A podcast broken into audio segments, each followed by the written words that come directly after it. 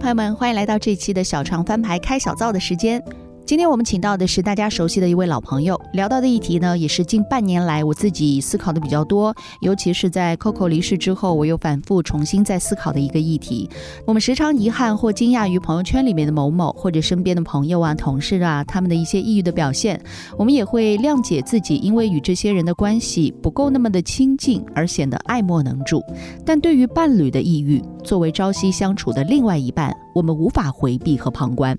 如何察觉到伴侣情绪状态的异样？伴侣如果抑郁了，我该提供什么样的帮助呢？如何开口才能够既帮到他，又不进一步的刺激他？如何在持续的坚定的陪伴过程当中，避免自己也被卷入情绪的黑洞和漩涡呢？以及什么样的表现是真正求助的信号，而不是单纯的只想逃避在关系里提供情绪价值，逃避情绪劳动与付出？这些都是我们在经历亲密关系的高低起伏时，或多或少都会想要了解的问题。一段正常的关系相处当中的角色定位也并不是僵化的，而是流动的。今天我作为救助者的一方，陪伴我的爱人经历了情绪的低谷，明天我自己可能就是跌入低谷的那个人。一段好的关系是互相给予能量的。今天我们也很有幸请到了一段互相能够给予能量的健康关系范本当中的本尊，同时他自己也是一位非常有经验的心理咨询师，大家非常熟悉的 Steve 来到节目当中。虽然相对于家庭咨询来说，Steve 做亲密关系咨询的经验可能要更多一些，那就更适合跟我一起探讨这些思考。同时，也希望给到有此困扰的朋友们一些宽慰和解答。小唱翻牌，同行相亲系列。家人或者伴侣啊，怎么面对就是自己身边的人抑郁？亲密关系当中，你的另一半出现这样的状况，如何帮助他、体恤他、共情他，在他身边处于一个什么样的角色？同样是抑郁症的表现，但是每一个人的成因会很不一样。后来有有一段时间，就是人人都宣称自己有抑郁症。哎呀，每个人都有，不用担心。抑郁症什么呢？就是情绪的感冒这个词儿啊，我也在自己的。不瞒您说，我也有用过。它绝对不是一个简单的情绪的感冒，因为如果你真的把它只当成一个情绪的感冒的话，你也会非常简单粗暴的去处理它，说感。冒就吃药就好，比较合理的一种看待方式，既不是弱化它，认为它是一个不管就可以自愈的病，也不是把它看作是一个像绝症一样的。哎，你你是他最亲密的人呢，你真的可能完全不知道吗？一点都无察觉。因为有些时候确实抑郁恰恰就是来自于关系本身。Hello，大家好，我是 Steve，作为也是靠语言来治愈来访者的心理咨询师，很高兴来到小上翻牌同行相亲系列。周六早上九点，让我们聊点不一样的。欢迎来到我们这一期的小长翻牌，很高兴请到了我们的另一个领域的同行，他自己也有自己的播客节目，同时也是一个心理学方面的专业的咨询师。让我们请到 Steve。Hello，大家好，我是 Steve，我是。播客史蒂夫说的主播，然后我也是一位心理咨询师。嗯，你这广告跑上来就打的 杠杠的，非常全面哈，非常全面，也不用我特别 Q。今天请到 Steve 呢，主要是我前段时间其实很早就跟他约了一个很想聊的议题，结果他感冒了啊，一直没好，所以就是拖到现在。其实李玟去世的这件消息出来的时候，其实我就想，同时呢，一个缘起呢，也是因为我的一个朋友之前闲聊的时候，她跟我们说，她有一个闺蜜啊。她老公突然是突然哦自杀了哦，突然轻生了。事后呢？全家可能是他太太啊，具体我是不知道，因为隔了两层关系嘛。但是据说太太在他轻生之前是完全没有察觉到，他自言是完全没有察觉到。但是我可能保留一些怀疑的态度，因为你伴侣如果出现情绪的状况，或者已经到了这种要轻生的这种状况，你是完全可以没有察觉到的吗？或者是这些细节可能两个人的生活的相处，我们外人。不知道，但他传递出来的一个讯息就是，他太太可能完全不知道，就是非常之惊讶。然后她老公突然之间就轻生了，这个事情我也想了很久。我觉得这其实，在伴侣之间，如果遇到这样的状况，并不少见。包括我们曾经也看过那部芥雅人的那个呃电影嘛，对吧？我的老公得了抑郁症，对对对，这个电影我也看过。然后我身边其实也有这样的例子，所以我就一直很想聊：如果你的伴侣，或者是如果亲密关系当中你的另一半。出现这样的状况的话，作为没有得抑郁症或者没有这种情绪的另一半，就如何在这种关系当中可以帮助他，或者是可以体恤他，可以共情他，在他身边处于一个什么样的角色？嗯，特别好的问题。你刚才说这个，我一下想起以前英国有一个公益广告，呃，还拿了戛纳的大奖，然后那个广告非常震撼，就它是。它是混剪了一系列各种各样的视频，就都是这些普通人手机上拍的视频，然后他这些视频里面就看到各种有些人在玩，有人在笑，有人在跟孩子在打闹啊什么的，所有的这些画面放完之后，最后他出来一行字，他说这些人都后来都自杀了。这些视频都是他们死之前手里拍的最后一个视频。嗯，我当时看就特别震撼，因为就像你说刚才那个案例所说的，你完全看不出来他们是有自杀倾向，所以那个视频就非常震撼。他最他他当然是一个公益的广告，他是想让人们更多的关注关于自杀、关于抑郁这样一些话题。但是真的就那个画面非常震撼，嗯因为他就和一般普通人没什么区别，就是都是在开玩笑啊，都是在做一些很傻的事情，做鬼脸啊什么的。嗯。所以你刚才说那，我一下就想起这个广告了。嗯，因为公共议题当中，我们比如说现在因为社会事件当中频繁有涉及，无论是青少年的问题，还是前段时间因为嗯 Coco 离世的消息，嗯，因为他其实之前也是。当然，网上是说他呃处在一段关系当中，他的婚姻并不是那么的如意，或者是他有一些不快乐，或者怎么样。就是他其实去世之前已经搬离了跟她老公共同的住所嘛，两个人分居已经蛮久的时间。那两个人相处的细节依然我们是不知道的，但是其实伴侣会有一些呃问题，作为最亲密的另外一半，你真的可以。毫无察觉吗？就是别人如果作为朋友、作为同事，我们可能理解说啊，他平时表现出来一种特别开朗、特别就是微笑型抑郁啊，怎么就是完全看不出来，对吧？我们跟他接触并没有那么多，但作为伴侣、作为亲密关系的另外一半，你你平时，哎，你跟他相处的时间，你是他最亲密的人呢，你真的可能完全不知道吗？一点都无察觉吗？我觉得，呃，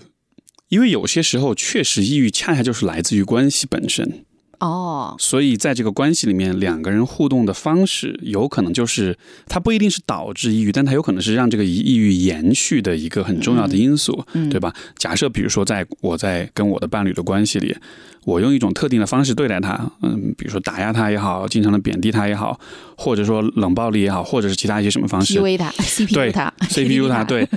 然后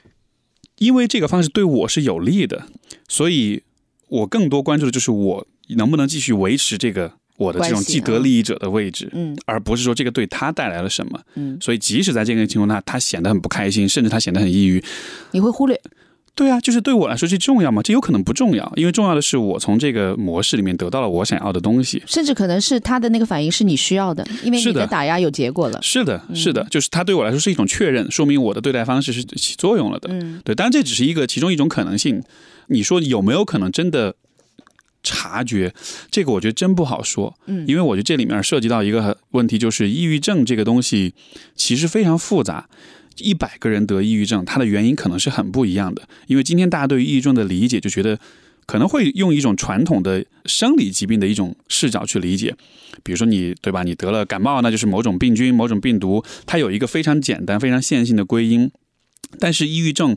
同样是抑郁症的表现，但是每一个人的成因会很不一样。比如说脑神经功能出现障碍，有可能导致抑郁；比如说身体的炎症，有可能导致抑郁。包括我们知道有季节性的抑郁，就是冬天你太阳光照，嗯，光照太少，也可能导致抑郁。就我们去过那个北极圈，比如说芬兰那个地方，它的自杀率全世界最高，因为它有极夜，是的就是，那个光照确实很少。我因为去那边玩的时候，我就感觉什么下午两点就灰蒙蒙的一是片，我的是的是的自己也如果长时间，我作为一个旅游者的心态觉得好新鲜，但如果真的长时间生活在那边，日照少，确实是一个蛮致命的一点。对啊，所以所以治疗季节性抑郁的方法就是每天拿灯照，人工的那个光照，真的就是人工光照，而且真的是有用的。嗯，对，那你看这些都会导致抑郁，当然包括比如说人际关系的问题，呃，你经历创伤、经历有毒关系，身体激素的呃，激素对，所以是会有产后抑郁。就是其实抑郁像是一个呃呃一个雨伞型的术语，就它下面囊括了很多很多的现象跟问题。所以当我们在考虑，比如说你的伴侣是否抑郁的时候，我觉得就不能单纯的看他是有没有抑郁，而应该看他的生活当中存在哪些风险因子，存在哪些有可能导致抑郁的一些因素。他因为不是单一归因的，每个人都不一样。你像我，我先把自己剖一下，确 实 每个人其实都有抑郁的时刻，对吧？就是在生命的不同阶段，对吧？当然，那我个人感觉最明显的一经历的一段时期，就是我们前面说的其中的一种，就是产后那段时期，你的身体正在经历一个比较大的激素水平的变化，切身感受哈，我是有自觉意识说，我现在可能身体有点不太对，但我是感觉我能自救的，就是我知道它的成因是什么，我之前有了解过相关的一些。科普，切身感受呢，是你不自觉的会流泪，这个眼泪是控制不住的。我知道我可能这件事情不至于哭，不至于流泪，或者平时我不是一个那么爱哭的人，但在那个当下那段时间，它其实就是一个产后抑郁的表现。我深深的知道这是一个产后抑郁的表现，然后我也知道这段时间它是会过去的，我就是静静的等待它过去。但那段时间，家人的对于你这种异样表现的反应，其实也时刻影响着你。非常重要，嗯，非常重要。其实你说产后抑郁，我也听过一些案例，里面就是家人不理解，或者是会他会很不接受，或者你为什么要这样？那种不接纳的那种，甚至可能是很敌对的、很批、很苛刻的态度，其实会加重你的这种情况。就我以前因为看到社会新闻当中，比如说出现那种母亲什么抱着孩子就轻生，然后就是他你很明显他是产后抑郁嘛，孩子年纪还很小，然后出现这样的状况呢，就是底下的评论留言基本上都不理解以及谴责，说你要走就一个人走，干嘛抱着孩子？对，一起什么就是对这个人的行为首先不理解，一方面。没有经历过这一段的人，他是不会理解的。对于他来说，很难共情妈妈为什么会有这样的一个行为，尤其是抱着自己的孩子走这个行为。对，经历过的人呢，又因为这一段，其实这一段按到说实话是一个时间段，就过去了也就过去了。你叫我现在在回忆这一段，多数的妈妈，你像我们母亲这一辈，我们父母这一辈，我们妈妈也经历过生育啊，我们妈妈也经历过呃身体的呃机能的那些变化的，她可能忘了。是的，他可能把这件事情就是轻描淡写的处理，觉人呢都是这样，谁没生过孩子呀？就生过孩子不都是这样吗？然后就忘了。而且上一辈人其实他的那个情绪问题的表现，我觉得跟我们有点不一样。嗯，呃，上一辈人普遍的表现是什么？是神经衰弱。对对对对，他会觉得自己睡眠不够。对。就是神经衰弱，其实，在 DSM 的这个诊断手册里面，它其实是会被划分为是一个在特定文化之下才有的心理疾病。嗯，而这个特定文化指是哪儿呢？就是中国。嗯，就它是一个只在中国的中年妇女身上发现的一个，相当于是抑郁症的一个变体。就它会有很多躯体化的症状，比如说胃疼、头晕、气短。为什么会这样？就是因为可能在上一辈的那个环境里，你说你情绪有问题，大家会觉得莫名其妙的。但是如果说，哎，我身体不好，我不舒服，我胃疼，嗯。比较容易被比较容易被理解，对，然后也会带你去医院去看，所以时间久了就形成这样一种强化。什么心脏不好了，对吧？就是现在的理解说，就是焦虑症，就是神经官能症，可能表现为各种躯体躯干的一些不舒适，但是它其实就是当时上一辈它归因就归于那种比较具象的那个病症。比如，比如说很多人现在焦虑症就说血压高。就血压高是一个 一量就量出来就很清晰。是以前确实有这样的一个，我忘了是国外的一个团体，在中国的一定的人群范围内做过这样的一个调查，发现中国人的给他的那个问卷结果调查下来说，我们没有没有这个病，没有或者是很比例很少没有抑郁症，但其实这个比例是很大，他们不觉得这个叫抑郁症。是的，是的，所以就在中国抑郁的检出率是一个很有意思的一个数据。所以我当时就觉得，如果碰到妈妈的有这样的一个亲生的行为，如果是抱着孩子，因为女性跟男性她的表现形式还不一样，尤其是生完孩子的这个妈妈，她可能把自己的那个幼崽啊，她就是觉得是属于她自己的。如果她觉得现在这个糟糕的状况她忍受不了。他会觉得抱着自己的孩子或者带着自己的孩子走是一种我解脱，我也要帮助我孩子一起解脱。我不能把我孩子留在这个糟糕的状况之下，跟我那个糟糕的丈夫或那个家庭一起生活。他觉得他是一种护护崽的那种行为。是是，而你说很多人不理解为什么要这样做，可能这里面也是因为大家没有看见，就是人存在所谓的情绪性推理的这么一个现象。什么意思呢？比如说。当你跑步跑的特别累的时候，对吧？这个时候你身体的疲劳会导致情精神压力很大，然后这个时候你你唯一想的是什么？就是我要停下来，我不想继续跑了，对吧？就是你在那个特定的状态之下，你的认知是会被你的情绪所影响的。所以很多人在看着别人遇到这些事儿的时候，因为他自己不在那个状态之下，所以他没有办法想象。但事实是，如果让任何一个人进入到很抑郁的状态之下，他可能都会有类似的反应，他都会有类似的认知。就是我们的认知是会被情绪所影响，甚至所左右的。只是大多数人他可能没有抑郁，所以他不觉得，就他无法想象你你为什么会朝那个方向去想。对，这种。认知上的这种无法共情，我觉得也一方面也很自然，但另一方面它确实也会造成，就是人们对于比如像抑郁症或者其他的心理疾病会有很多的误解，包括会有很多的偏见，我觉得都是这样产生的。你刚才说到产后抑郁，呃，你你你，反正你你自己已经自爆了，我我我想多问问你，那你你当你觉得当时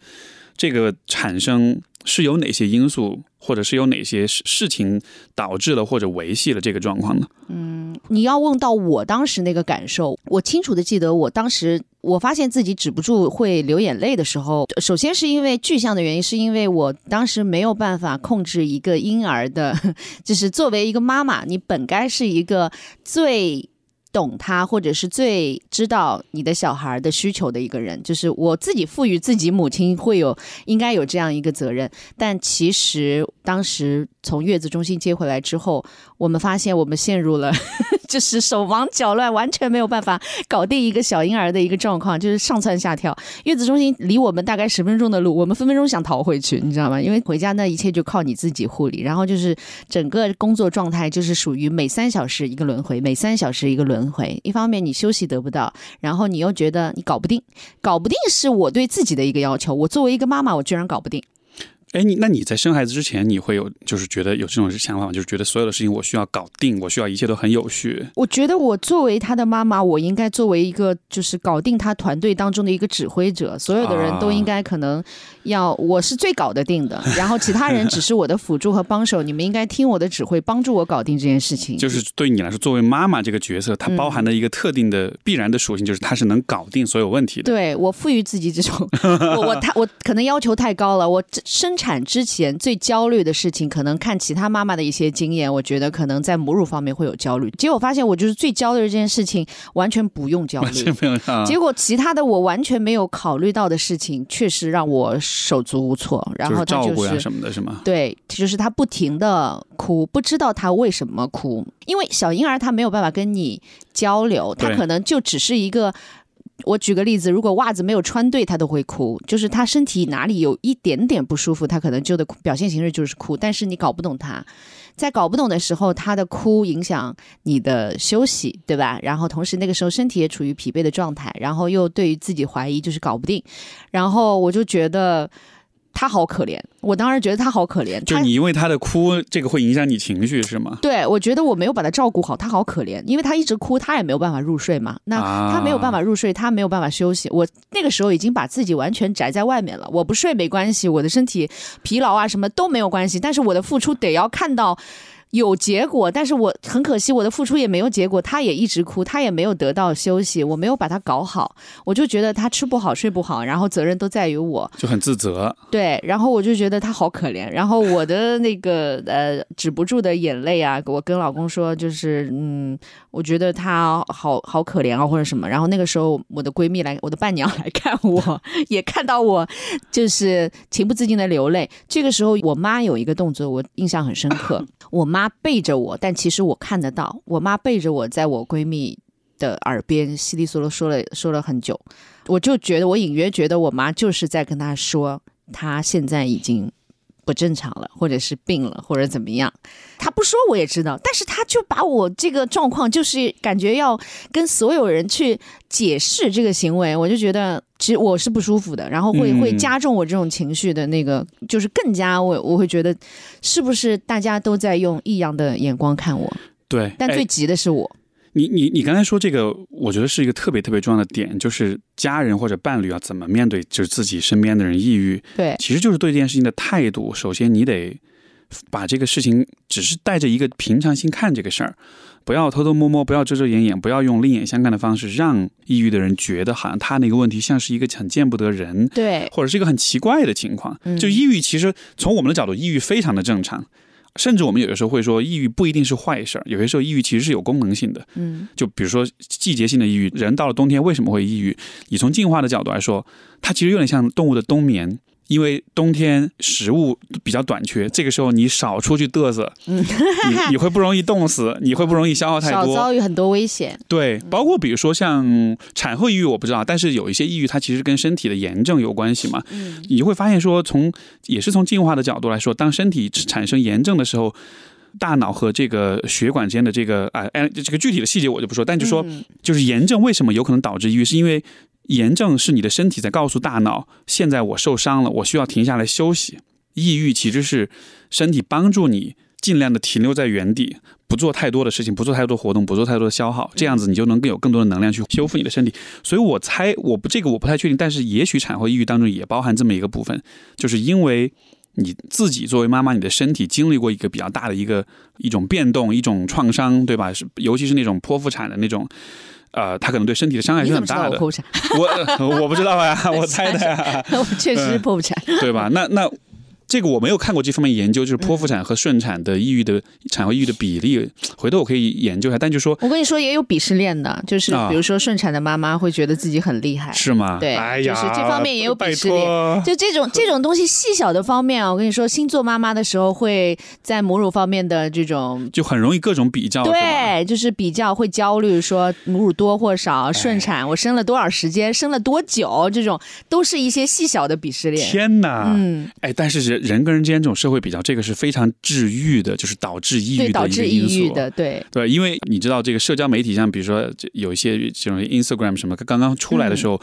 你会发现很多大学的这个学生的，包括青少年女性的抑郁症比例会直线飙升，嗯，因为就是大家比比了，这就觉得大家都好好，然后我好差。然后就行，就是他这种比较会让你更自责，因为你总会有比你更好的人。所以我很反对一些明星，包括女明星啊，就是比如说什么产后多久就恢复身材，然后就是感觉当时那个焦虑的源头之一，也是因为啊某某某就是生完之之后像没生一样，什么小腹平坦，或者是那个腰身迅速回到那个，这些其实都是在公众媒体上面一个非常治愈，也是很治愈是的对很多的女性的一个就是把她们逼太紧，因为正常的一个产妇她生完之后，你怎么可能就是迅速的回到腰围啊什么身材迅速的回到？我当时这件事情可焦虑了，我就觉得要买塑身衣，要干嘛饮食什么营养这个什么都要跟上，迅速要回到我产前的那个状态，就是这部分也是导致我焦虑的一个很大的原因。还是有点被物化、被凝视啊，所以才会这样。是，我我虽然我我太太还没有生育啊，但是说实话，如果是他生了之后，他如果肚子上有褶子什么的，我看到那些我会感到很幸福的，我会觉得那是，我我真的会觉得那是对吧？我们的爱情的结晶，有了孩子，他经历过这一切的这个过程，有过一切的证明。对呀、就是那反而是个很美好的事儿。我不知道为什么这个就是在这种媒体里面就变成了像是某种妊娠纹之类的。呃，对啊，我觉得哎包括之前做的一切的努力，什么按摩油啊什么的的，都是在提醒你一件事情，就是你的身体或者你的这个其他的状况会因为生育这件事情而下降，品质变低或者身材走样，这些东西你要努力维护啊。包括社交媒体，大家都在传递这种生完之后一根纹儿都没有长，为什么呢？用了这个就是这样，然后就是所有的环境都在提醒我们这件事情，所以也加重了女性在这方面的一个对，而且好像就是媒体的这种渲染，我我感觉是会让女性觉得，除了好看，我没有其他的方式让人们更喜欢我，嗯我只能通过外形的这种对吧，恢复我的美貌，然后人们才会喜欢我，才是有价值的。但是但是一个女性她的价值远不止这么一点点，嗯她的美貌当然是她价值一部分，但她其实也有很多其他部分的价值。我好想关注这个群体啊，因为我自己亲身经历过之后，我才能感受到，其实她在人群当中的比例非常大，但是是他们。一方面是不自觉，一方面是经历过之后就觉得这件事情结束了，完了。他们不知道，幸运的是，确实有多数人是走出了这条暗道，但还有很多人是走不出来了，就是永远停在那个暗道当中走不出来。而且我觉得经历的当下，那些外界的因素很重要，比如说家人对待你的态度，尤其是老公对待你的态度，以及你有没有办法去抒发这种情绪，你有没有出口，这些都很重要。但凡有一个支持是断了的。就是你得不到那个支持。比如说，我看到那个典型的案例，我记得非常清楚，当时是湖南的一个女子，就是反正就是有有这样一个轻生的行为之后呢，引起网上一个比较大的一个热搜啊、震动啊什么，大家都在评论，都在说那个女的自己想不开，干嘛带着孩子怎么怎么，就是对她那种言语的那种攻击。然后，呃，还有一部分人说那男的什么都没有呀，就是觉得哎呦你挺好呀，我再娶一个就好了呀，什么之类的。那个女生呢，她的状况就是从外乡嫁到了。那个地方，也就是他自己的朋友啊，或者他的支持系统、社会支持系统是没有的。他的朋友圈子都变了，他的那个倾诉的对象啊什么的，可能隔他好远。他这方面首先是断了，再加上老公不理解，老公其实没有共情他，再加上婆家其实也不理解这个事情，也没有给到他很大的支持，以及他自己其实那个自救的意识也没有很强烈，因为他是在怀孕之前，在老公的劝说之下辞了自己的工作，也就是他几方面的可以救。他的那个就是可以输液的那个呃求生的那个连接都断了，所以他是是每一方面都得不到支持以及绝望了之后，我非常理解他为什么会做出最后那个动作，是因为他没有办法了，就是他没有一条求生的路了。所以我当时就很关注这个群体，我想如果但凡有一个渠道可以给到他们支持，你哪怕就是比如说婆家不能理解，但是老公很好。或者是家里不理解你，但是你有地方有闺蜜倾诉，或者你有专业的那种支持，哪怕有一根救命稻草，他就不至于会最后有这么一个行为。是的，所以这次我的闺蜜的事件提醒了我，恰巧又是在 Coco 去世的那段时间，然后就所有的情绪交织在一起，又包括我跟你提到了那个丈夫得了抑郁症这个电影嘛，其实也回想到我刚刚说的那段生产完之后走过暗道的那段时间，我觉得伴侣是可以。做蛮多的事情，如果有这方面意识的话，其实我们是可以帮助避免很多悲剧的发生的。但是呢，前段时间。包括其实近两年吧，其实抑郁症在公众议题当中的一个提及，我个人觉得有点纠枉过正。比如说上一代我们根本就回避这个病，觉得呃比较羞耻啊，有病耻感，呃大家不愿提及，然后用其他的一些呃体征去去代替这个情绪的问题。但后来有有一段时间，就是人人都宣称自己有抑郁症的那段时间，就又有点过头，觉得哎呀每个人都有，不用担心抑郁症什么呢？就是呃情绪的感冒。情绪的感冒这个词儿啊，我也在自己的就是从业生涯当中有用过。不瞒您说，我也有用过，就是因为我也在接受、在学习的过程当中，我也觉得我有劝过别人说，当然我的本意是告诉你这件事情没有那么严重，每个人可能都会有，不是特别稀奇的事情。但我也用过“情绪的感冒”这个词儿，但后来我就是也有意识到，它真的。如果你自己遭遇，或者是你的伴侣遭遇，你的旁观的一个视角，它绝对不是一个简单的情绪的感冒。因为如果你真的把它只当成一个情绪的感冒的话，你也会非常简单粗暴的去处理它，说感冒就吃药就好了。对，那我就忍着就行了，砍过去就行了。对对对，感冒其实的真正的感冒，它是一个自限性的疾病，它可能过了四周，你什么药都不用，它就会好。情绪的感冒会不会也让我们在轻视这个病症？比如说，我带你去进行一些户外运动。或者是日照，或者怎么其他的一些，那如果你真的要看病，我陪你去看病，医生配个药，可能这件事情就能好了。但其实作为伴侣来说，远远做这些是不够的。嗯，是的，我非常同意。就是我我觉得抑郁，呃，比较合理的一种看待方式，既不是弱化它，认为它是一个不管就可以自愈的病，也不是把它看作是一个一个像绝症一样的。而更好的方式可能是看见说，如果抑郁的话，这其实是你的身心在提示你，就是现在存在一些问题。嗯，这些问题有可能是身体的，也有可能是心灵的，也有可能是人际关系的，对吧？那因为人在抑郁的时候，情绪变得很波动，这种波动。我觉得不完全是坏事，有可能波动了之后，你才能够真切的体会到我对于某些问题是感到痛苦的。平时你可能感觉不到，平时你可能太忙于工作、生活什么的，对吧？抑郁的时候反而是你不得不停下来，你不得不每天面对很多的很糟糕的情绪。但是这个时候，我觉得反而有可能是一个机会，让你真的好好看一看到底是哪里出问题了。嗯，所以我觉得对于伴侣来说也是一样，就当你的伴侣抑郁的时候。我觉得最好的方式不是去认为这是一个麻烦或者是一个负担，因为一般的生理病，我们觉得哎呀又生病了，觉得好麻烦，又要吃药，又要请假，又要消耗时间什么的，而是说现在是到了一个我们一起来看一看你的生活里到底出了什么问题这样一个机会。我觉得这哪怕是这样一个心态上的出发点的不同，其实对于你的伴侣来说都会是很好的一种支持，因为他也就不会觉得自己是一个带来麻烦、给别人带来负担的人。哎，我们前面说到很多负面情绪，其实都有它正面的功能在。比如说抑郁，你说是对自己其实是重新关注自己的一个感受的一个非常好的机会。包括以前有其他的心理学家说，呃，焦虑这种情绪其实虽然看似负面，但其实它也是提醒人类，它是人类当中最警觉的察觉到危险信号的这一群先驱，就是他先焦虑起来了，他就觉得危险正在逼近。其实这些都是非常好的，它的正面的一点。那作为伴侣来说，比如说《芥雅人》的那部电影啊，就是跟宫崎葵的那部电影，他演的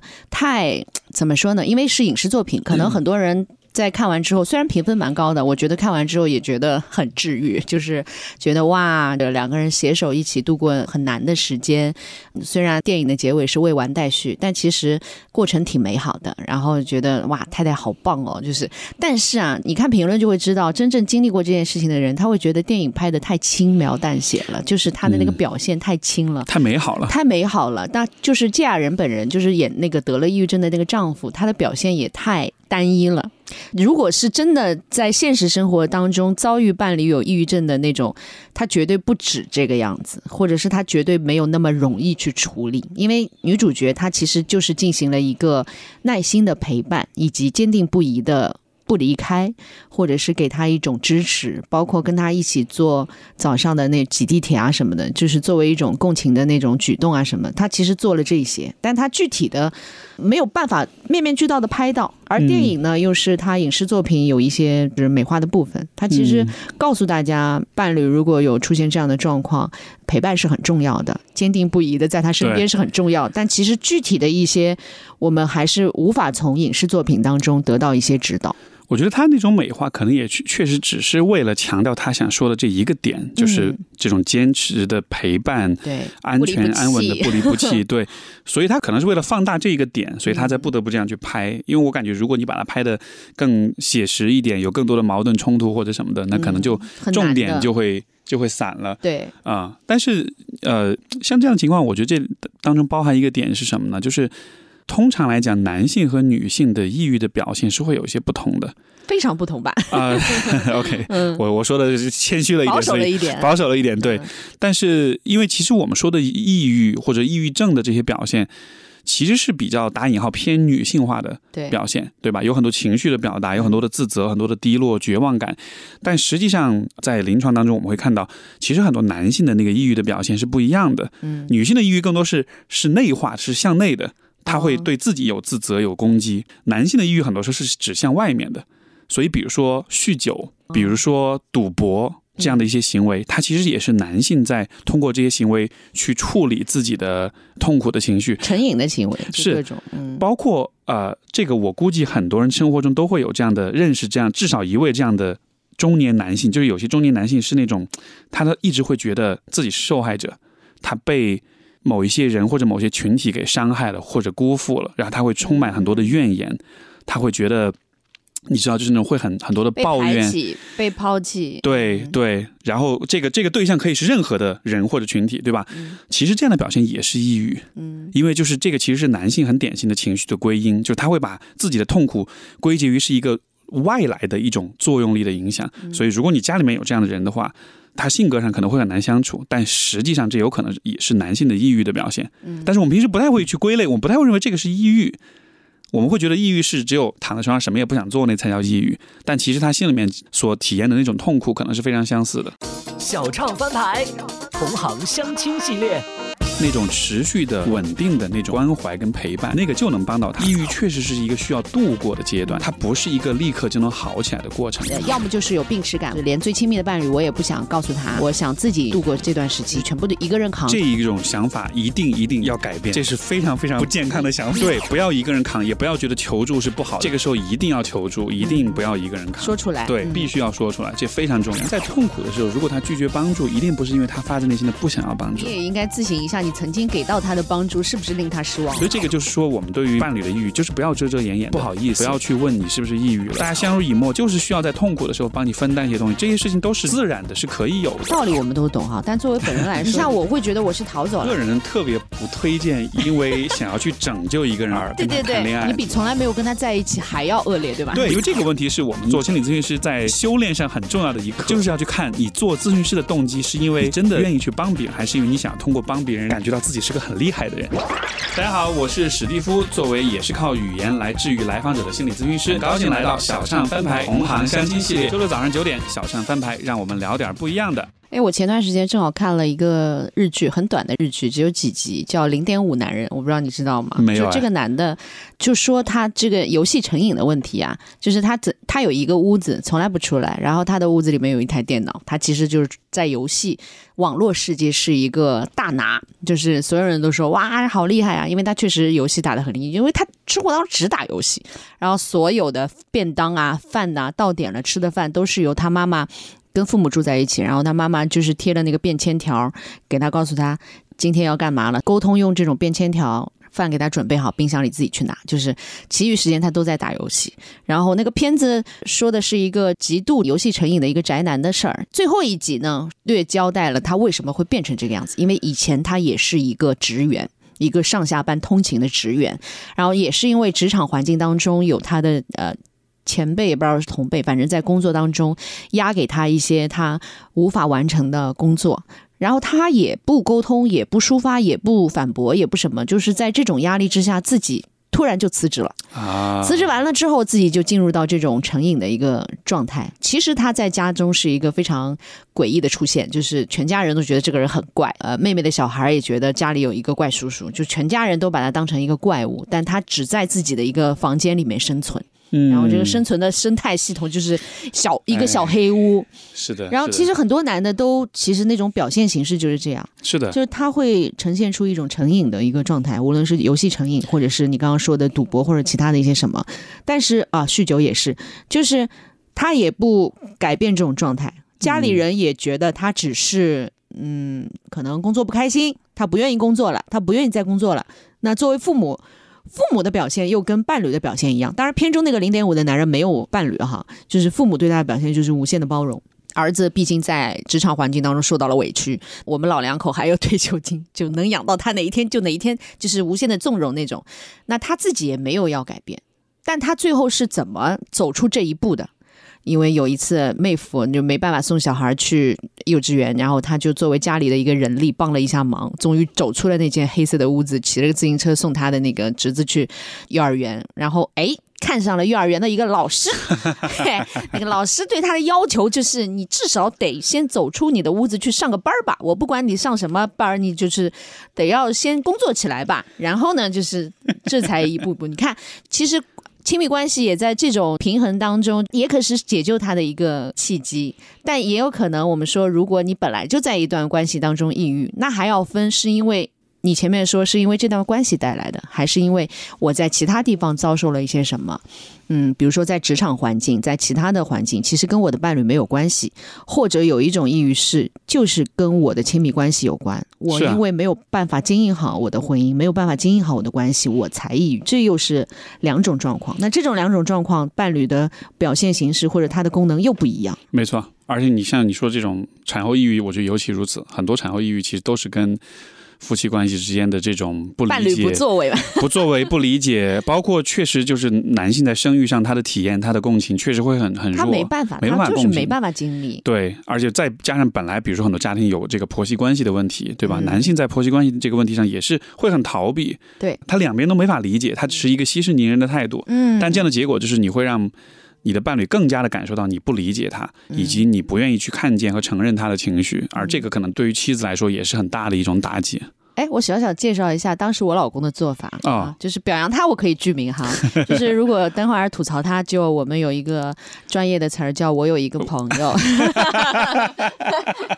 就是当时当时我处在那个状况之下，我老公做了一点非常不错的举动，是他写了一。一个非常长的一个小作文，就是微信发在家庭群里面，就是他写了一篇东西发在家庭群里面，就是他回顾这一段时间我们全家因为这个生命到来。嗯，全家经历的一些不容易，就是每个人他其实都有观察到谁在付出一些什么。他说爸爸妈妈其实也很辛苦，就是我们都在努力着尝试这种变化。然后写了一堆之后，最后写到我，他说，呃，我其实也是最不容易的一个，因为刚刚生完之后，我那个时候还掉头发。他说什么每次看到我洗完澡那个。地漏的地方全是我掉下来的头发，也会觉得很心疼。这种，他有看到我当时所有的身体变化、心理变化，或者是付出没日没夜、睡不饱觉这之类的，就是他写在那篇小作文里面。发在超感动是不是？因为那个时候全家其实关系也很微妙。我的公公婆婆呢，肯定也觉得自己想要帮忙，但是不知道从哪里帮，又怕打扰到我。因为那个时候产后的情绪不稳定，他们其实也有观察到，他们又不想插太多的手，因为我那个时候其实很厌烦其他的帮手过来，在我未经指挥之下帮手太多，我会很烦。就是我还是要想掌控局面，但他们又觉得他们什么都不做，似乎也觉得很。自己也过不去，就关系又很微妙。然后我妈那个时候也是过来照顾我，但是她其实你知道亲妈照顾嘛，肯定也不是那么的，对吧？就是女儿说话不会那么的呃介意，都是直球。那妈妈也承受了我一方面情绪的一些攻击，然后全家其实那个关系都处在微妙的。嗯，就每个人都到了有点到了边缘了。对，然后最崩溃的就是我，因为我那个时候已经出现了大家都能看得到的异样的状况了。那么他就把这篇小作文，把所有的人都付出都不容易都写了一遍，然后最后写到，然后发到家庭群，就是意思是虽然我们现在还在经历这些东西，但是会好的，就大致是这样啊。具体我不记得了。哎，发好这篇东西之后，首先我有看到，然后我有感受到他没有忽略我，他有看到我的这些。包括掉头发这些，就是很细小的东西。他又等于肯定了他父母，肯定了我父母，肯定了长辈的一些呃做法。那长辈可能也从这条。或者这个小作文当中也看到了我的不容易，因为他们可能没有我老公观察的这么细致，视角不一样嘛。最亲密的人可能对你的观察会更加的细节一点。他们从这篇文章当中也看到了我的不容易，然后我们互相也都从这篇小作文当中体会到了对方的不容易。然后瞬间发完这条之后，哎，我们各自的行为都做出了一些小小的调整，无论是说话的语气也好，做事情的方式也好，都是那种一下子就站在对方。能够体谅对方的那种角度去做事，然后局面一下子就有一些小小的改善。我觉得这是他当中做的非常不容易的一点，而且当时他也很年轻，就是能做到这样，而且有这个意识还是很不错的。我觉得，对对对，所以我就说，如果在你的产后抑郁的这段过程当中，单有一点非常突出，比如说老公非常支持，就足以抓住那个救命稻草，不至于让悲剧继续恶化。我觉得站在伴侣的角度，其实你要去支持你的伴侣，就是走过抑郁呢。其实从心态上，我觉得也会有一些考验。嗯，因为人们如果不了解抑郁或者心理健康的问题的话，你看到你的伴侣抑郁了之后，你自己其实心里面会发怵，你会不知道自己能做什么，你不知道怎么办，以及你不知道这个情况会会持续多长时间。而在这样一个情况之下，很容易发生的事情就是，你会非常强烈的希望他立刻好起来。但这个对于很多人来说都是一个很大的压力。就对于抑郁的那一方来说，他会一直觉得，我看到了我老公，他希望我很快好起来，我也希望很快好起来，但是我就是好不起来。这也是我的意愿，这是大家的意愿，但是我做不到，就是做不到。嗯是的，是的。所以我觉得，对于助人的那一方，因为你想，我们作为咨询师，这个对我们，尤其对新手的咨询师，也是一种考验。嗯，就是你帮了一个人，但是隔了一段时间，你感觉你帮助好像没有特别明显的效果，这个时候对人的自信。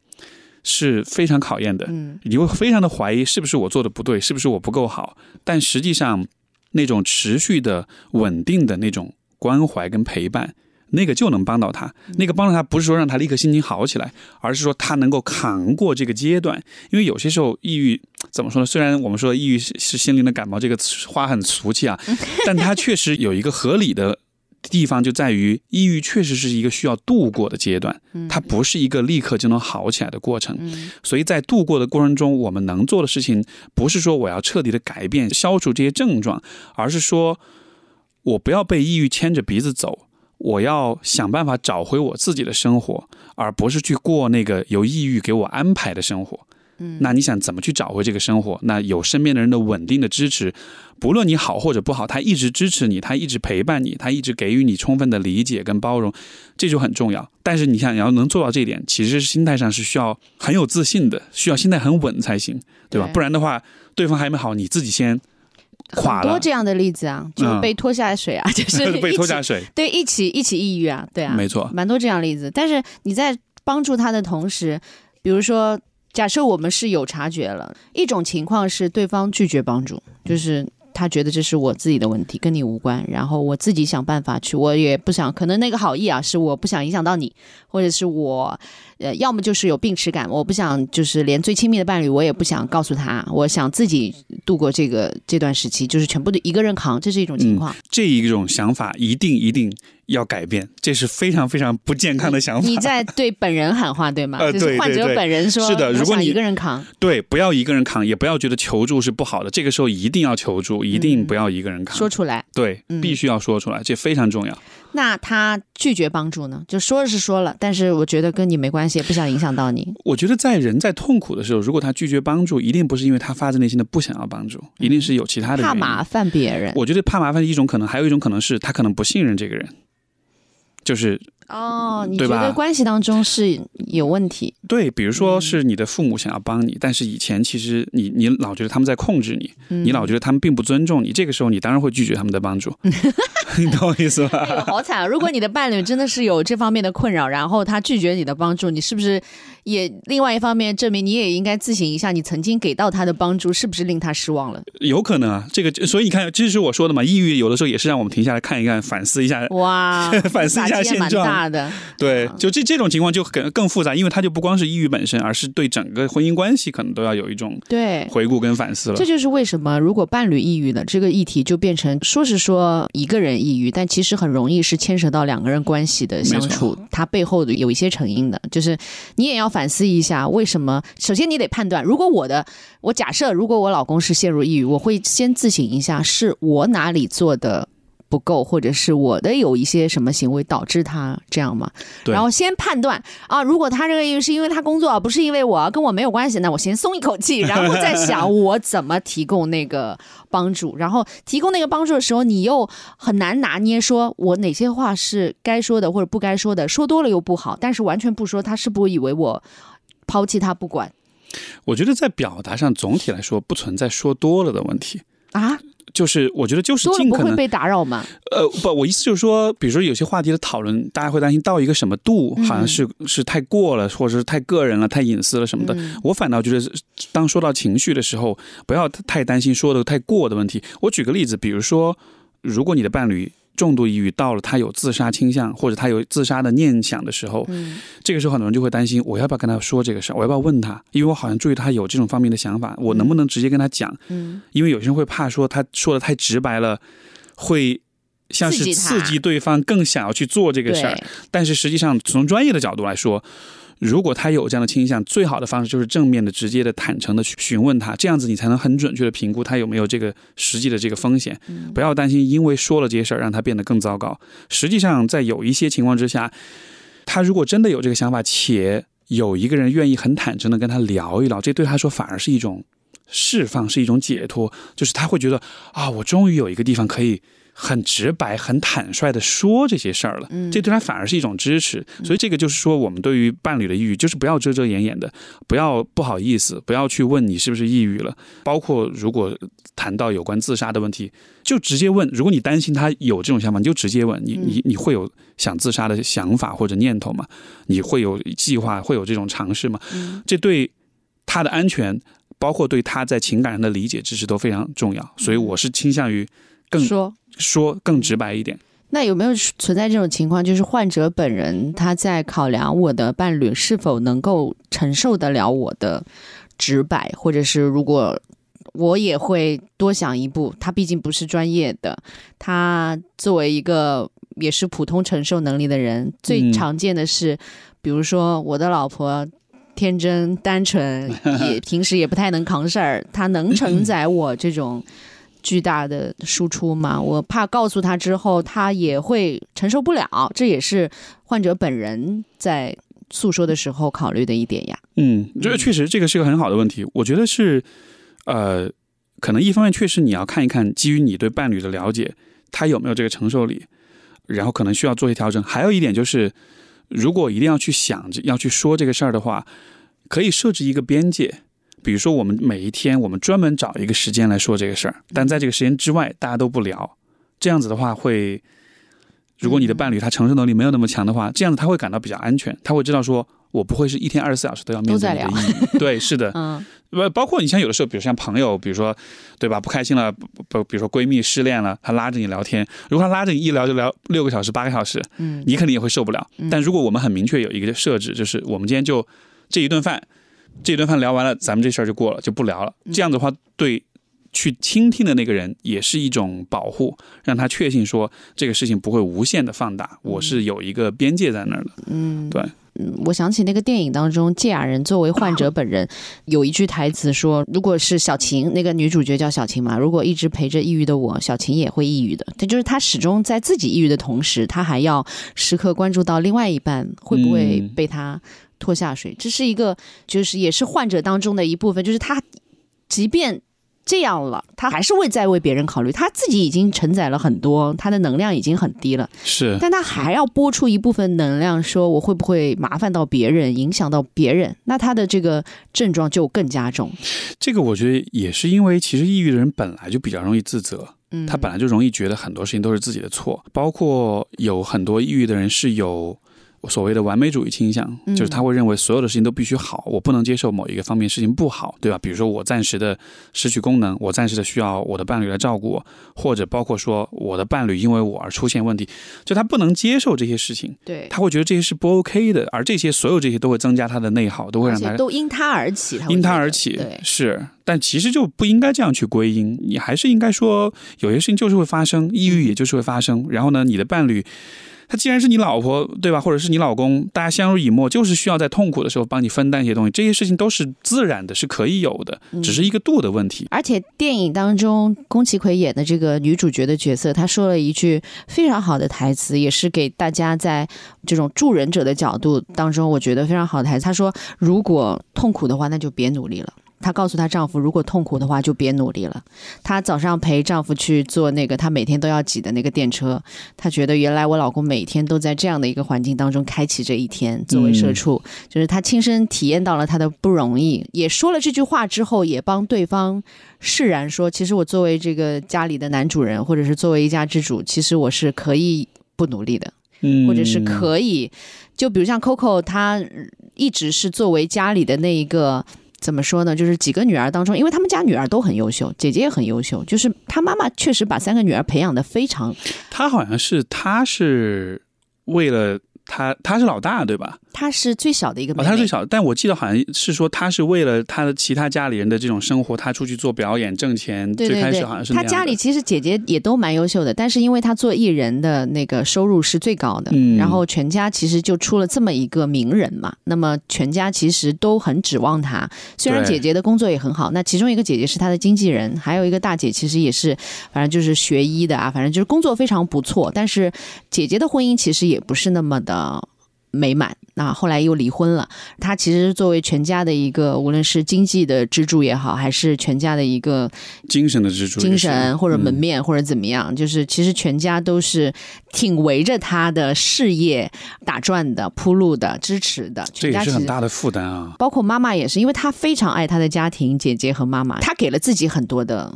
压力压力和要求，因为他经常在粉丝面前或者在公众面前说：“我一定能够克服这个难关，对，哪怕我做了这个脚的手术，大家等我，我一定会好的。对这个之前我听到这个，我都觉得好好惊讶，因为就是说他一直是脚是”嗯，有问题的，是不能唱跳的，但他就好像还对，一直其中一只腿，对，对我觉得嗯。天哪，就一个人要对自己狠到这种程度，这么久，对呀、好难想象啊。是，所以他姐姐一直跟跟他说：“我不要你成为什么所谓的女战士，你就是我们家的小妹妹，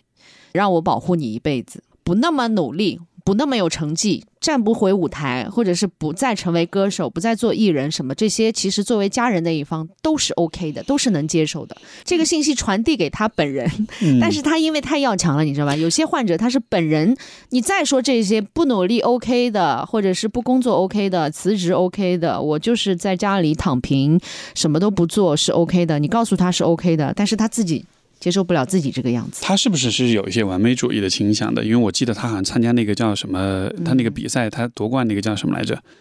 就是他有一个参加一个比赛，然后我记得当时看有一段，就是有一个片段，就他就说他比赛前一天都没睡着觉，新秀歌唱大赛呃，类似这样子。嗯反正就是说，当时我看到这段，我就感觉他可能是那种他对自己要求确要求实非常非常高的那种人。而且不同的角色，不是他是歌手的时候，他做表演；他是评委的时候，他做导师；他做任何的一个，哪怕是一个很小的一个活动当中的一个工种，他都把自己的工作完成的非常好，非常完美，而且又是一个充分顾及到周围所有人情绪的这么一个啊，人。天哪，这这种肯定活得特别累。其实，真的很累，你你知道有些艺人他真的是，当然我也不是指责某些，就他 他确实是会有眼色，看身边哪些人是需要被稍微多照顾两句，有一些只是一些小喽啰的工作人员，那无需。但 Coco 他真的是人好到，无论接待他的是谁，哪怕是实习生，或者是哪怕是一个新人的主持什么的，他的态度都是一如既往的，他会把自己的那种笑容和阳光传递给身边所有的感受到的。到现在为止，所有人回忆起跟他工作的那些瞬间，就是真的零差评，无死角。嗯，就可能有些你知道，有些完美的艺人的表现是在镜头面前、灯光之下，那电梯门一关，或者在其他的地方，他马上那个脸就会沉下来或变。Coco 就是没有，哎，我觉得很遗憾，就是他所有这些善意都给别人了，给自己就我就想象着这么一个人，他所有的能量都不断的在传给周围，那他自己的能量肯定是越来越不断被掏空的。，对他到最后的阶段，他肯定没有很多的能量给到自己了。那他就是觉得没有办法再成为那个完美当中的，或者站上舞台，作为一个毕生在用自己的嗓音唱歌的一个歌手，在舞台上以舞台为生的那么一个人。而且他应该也很在意、很珍惜自己的这种对，这个角色，就他不想要有一天让别人失望，是所以他宁。当然，这个只是我推测，他嗯他也许他宁可就是自己走掉，他也不想要变成那个对。抱歉，我帮不了大家的对对对对对，拖累大家，我帮不了大家。那么每个人其实生存都有一些意义感在支撑，他没有那个意义了，就是他觉得他社会的价值没有办法再产生，他没有意义了，也带不给周围的人，所以他剩下的生命可能都是在消耗别人的帮助和别人的那个对吧照顾，呃，或者他也觉得可能给家人带来一些负担啊什么的。如果进入到那个状态的话，他自己是不能接受的。我我在想，这个会不会在一定程度上和前面说到的，就是那种呃新生妈妈产后抑郁，然后抱着孩子轻生，会有一点类似，因为就好像是这个孩子我是如此的宝贝，以至于如果我走了之后，他我会很害怕他活不好，对。所以我其实是出于对他的爱，我反而会想要和他一起离开我是这么理解的，因为啊。普遍的调查当中，男性的轻生者和女性的轻生者，就你会发现一个很有趣的现象：女性容易带着自己的幼崽一起去到他所认为的一个解脱痛苦的地方，他觉得现在所所在的这个环境，我我没有办法。这个生活没办法继续，但是我要带我的孩子走，因为我把他抛下，我等于害他。肯定肯定会很自责嘛，很愧疚啊。然后男的呢，亲生的，就是 我把不管你们自己老婆带走，哦，天哪，对不对？就是你看到那种社会新闻当中，就是男的，就是很激烈的那种什么，先是吵架，然后就是自己轻生，或者就是自己自自残，然后然后不行，我一个人走不行，我还得带上我的老婆，就是带上。啊。他是那种就是有点占有欲，就是对。我走了之后，你也不得好死，你也别想对，这个就是我前面说的，男性其实对于自己的痛苦很容易向外归因，他很容易觉得是你们害了我，所以说我在走之前我要先报复一下你，，对，我要先解这个恨，先报这个仇。是胭脂扣。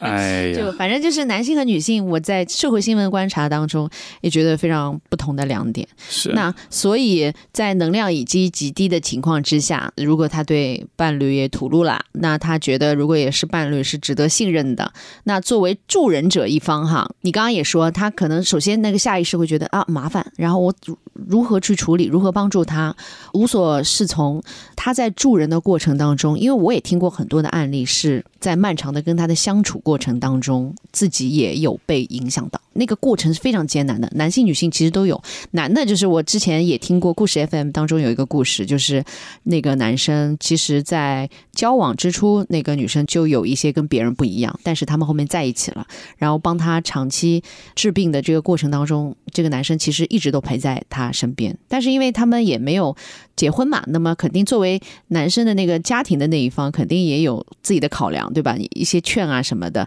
毕竟你隔了两层关系，如果你说我儿子跟一个抑郁症的女生在一起，我也看着我儿子因为他的不高兴而就受到影响，整天也是很恍惚的，然后就是整个人被带到阴霾的区域去了，然后儿子也很痛苦，那么家人肯定也会劝。那儿子在这种拉锯当中，一方面他不想放弃，家人一方面在劝他离开，反正就是整个过程非常痛苦。你听的时候，听的他后面的叙述哈。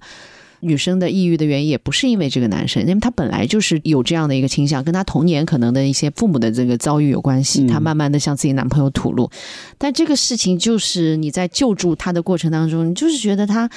时好时坏，每一次感觉他已经要往好的方向去了，每一次希望要来了，觉得我们终于可以回归一个正常的相处和生活了，他在变好，突然之间又有一个轻生的行为，莫名其妙，没有理由。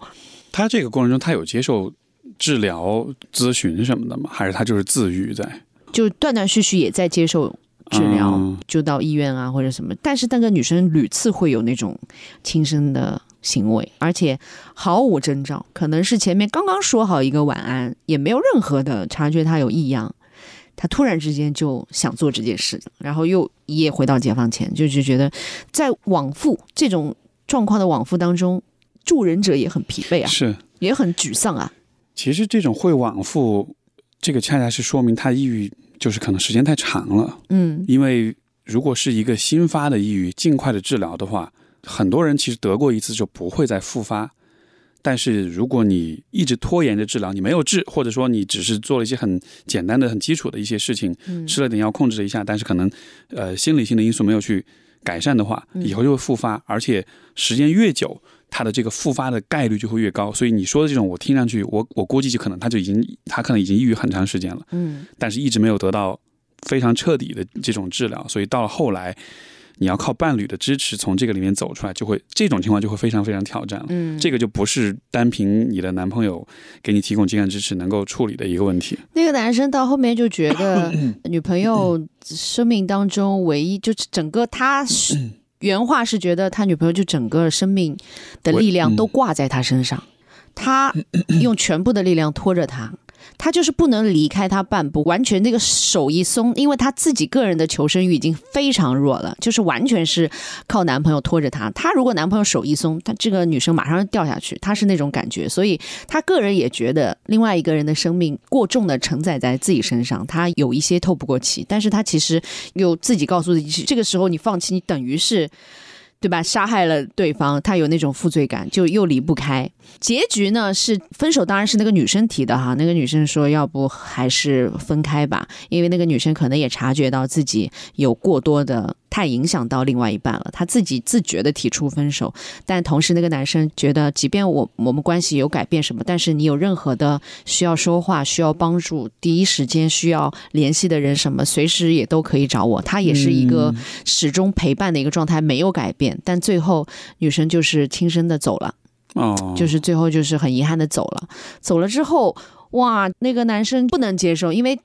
助人者的那个心态，觉得是他是他造成的。对他一直自责说，是不是我那一天因为工作太忙了，没有及时回他的消息，嗯，然后挽回了一些。如果我早一点联系他，他是不是就不会有那种行为了？然后女生走了之后，给他非常大的影响，因为本来相处过程当中一直在帮助他的过程，这种往复、这种沮丧、这种有希望又破灭，已经挺折磨他了。最后女生轻生了之后，那个男生完全。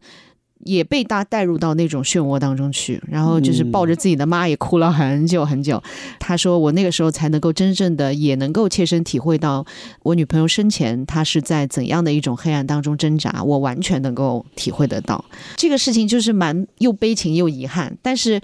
你让他直接在他的。”过程当中逃避，他自己也做不到。可能有有些人，不管男女哈，有些人，我觉得女生更多一点。我还听到过另外一个故事，是女生是不愿意离开的，从来没有想过离开。后来采访者说，你陪伴你丈夫治疗抑郁症这么多年，他曾经中间还会有暴力的那种举动。甚至是不认识周围的每一个人，甚至叫最亲密的人也叫你滚的那个时候，暴力状况出现，其实女生会害怕的。但她即便不知道自己该怎么做，采访者问她：“你有没有想过要放弃或离开他？就那个烂摊子，其实跟你没关系，你走就好了。”她说：“我从来没有想过要走，就是始终还是在他边上，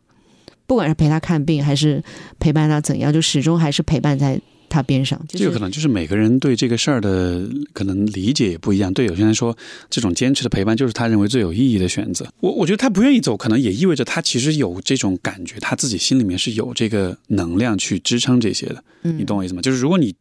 你觉得你撑不住了，你想要逃了，可能恰恰是因为你其实已经开始意识到你的你自己的能量要耗尽了。这个时候你想要走，我觉得也是一种自我保护，可能。其实这个就是我所说，如果比如说对方的这个治疗一直不见起色，或者说不停的反复的发生，那么很有可能是因为长期的抑郁导致的。就这个可能就要看他的历史是什么样的，在跟你在一起之前，他抑郁了多长时间？如果他跟你在以前的十年、十五年都在抑郁的话，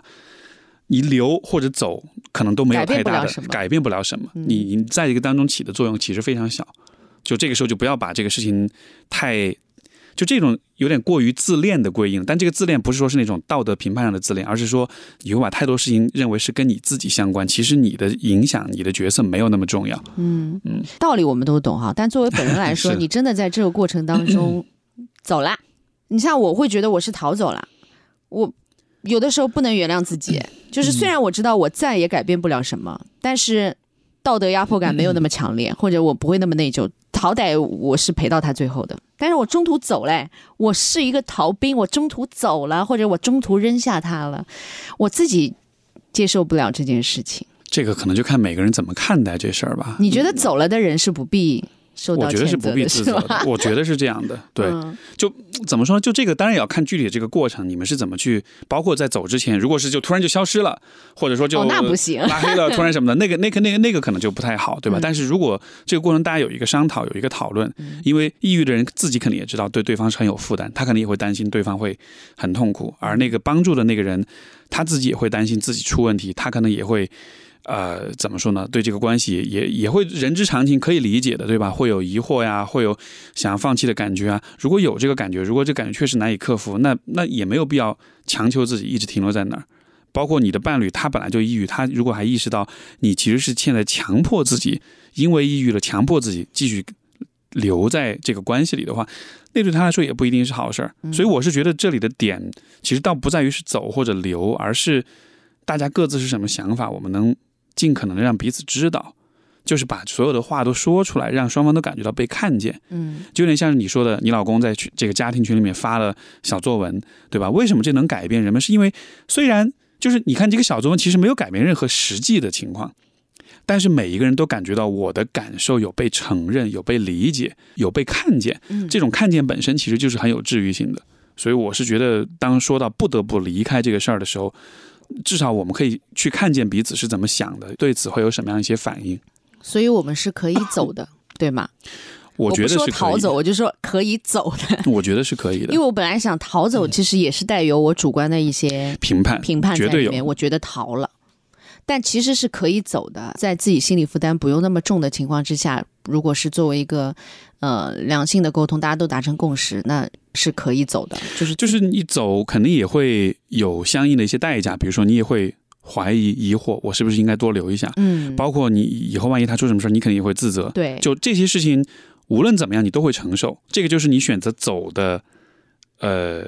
一个必然要承受的一个东西，对吧？但你留下也会有留下要承受的东西，我觉得就是要看一看你愿意承受哪一个部分。嗯，对。小唱翻牌，同行相亲系列。举个例子哈，我有一个朋友，就是 哎，我有一个朋友啊我，们当时硕士的班上，老师一问你们有多少人是想自救才入行的，全举手。